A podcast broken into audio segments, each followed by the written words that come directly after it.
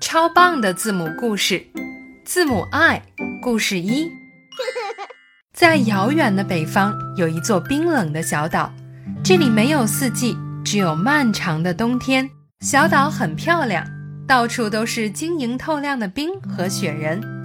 北极熊先生就住在这里，他的家是一个漂亮的冰屋。